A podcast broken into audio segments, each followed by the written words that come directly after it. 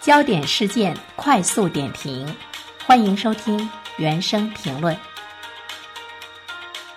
最近呢，江苏省淮安市楚州中学，它因为招聘了很多名校生，引发了热议。在楚州中学招聘的二十二位教师中，有十五位毕业于北京大学。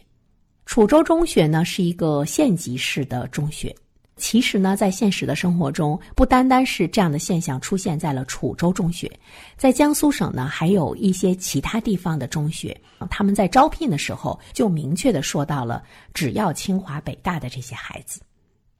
所以呢，我们也看到了一种趋势，就是名校生开始向二三线城市，甚至于三四线城市扩散当老师，成了一种趋势。以前呢，他们都是往一线城市跑。所以呢，我们把现在的这样的一种现象叫做就业倒流，啊，当然这里说的二三线城市、县级市，它不是一般的城市，不是说哪里的二三线城市都可以吸引北大的、清华的人才的，啊，以前我们说到的是清华、北大毕业的，他会去深圳、去广州、去杭州等等，呃，这样城市的中学去当老师。那么现在他们已经开始关注到了县级市了。但是依然是那个区域的，像刚才我们说到的江苏省淮安市，一所县级初中要有招聘清北毕业生的底气，那当然他一定要非常的有钱，这个县域经济要发展的非常好，高薪嘛才能够吸引来高端的人才。就拿江苏来说，它是我国著名的经济强省，省内十三个地级市全部入选全国经济百强市。江苏呢，也是我国非常有名的教育强省，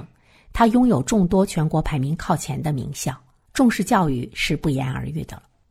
那么，像这些名校的本科生乃至硕博毕业生，选择当老师的不少，而且他们现在呢，开始到二三线城市呢去当老师。以前多数选择的是北上广深，但是现在呢，对于这些高学历的名校生来说，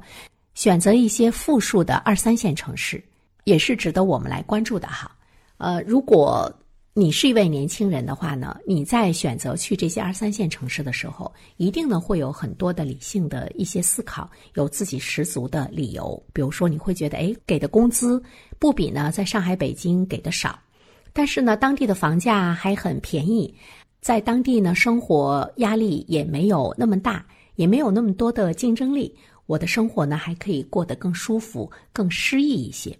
而且当一位老师，事业编制还是非常的体面，再加上现在的交通那么发达，高铁呀、飞机呀，呃，跟其他的周边的这些大城市的连接也是非常的这个紧密。我可以经常的去这个呃上海啊周边呢过一个周末，也能够呢去享受大城市的生活，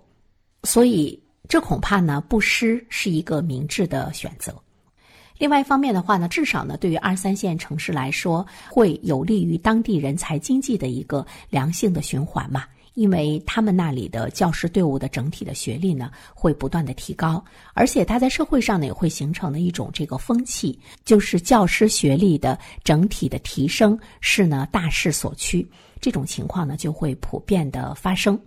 呃，其实这一点和发达国家相比，我国的高学历教师在整体教师队伍中所占的比例呢是很低的。呃，比如说，二零二零年，我国初中阶段拥有研究生学历的老师占比是百分之三点九，但是在芬兰这个国家，二零一八年这个比例已经是超过了百分之九十。所以说呢，名校高学历的人才扎堆任教，呃，是呢一件好事。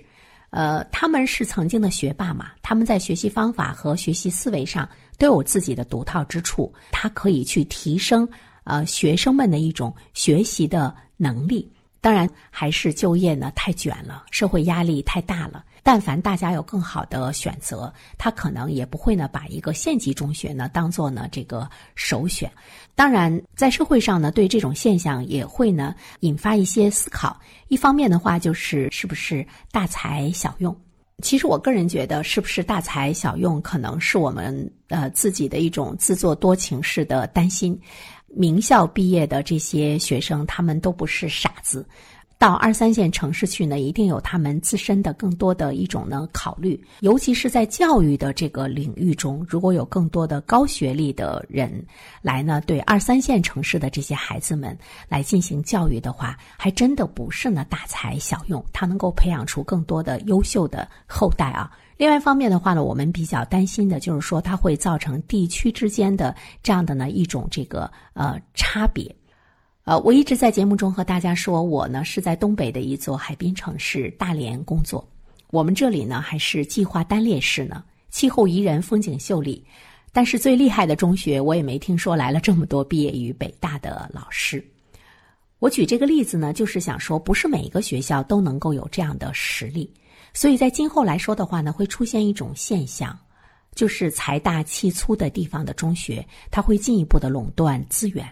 而没有钱的地方的中学，他只能眼睁睁的看着师资的流失。如果我们给出的薪资和南方给出的薪资相差特别大的话，他为什么要到你这儿来啊？带来的最可怕的一种状态呢，就是乡村教育体系的崩溃，就更不会有人到乡村去当这个老师了。在未来来说的话呢，我们就依然呢会看到富者恒富，穷者恒穷。因为它是市场的正常的流动所带来的这样的一种呢现象，那么怎么样去解决它？呃，其实背后呢是需要呢政府的一些调控。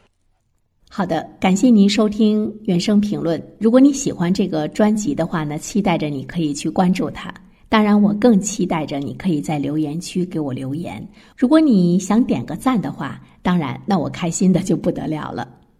好了，我们下期节目再会吧。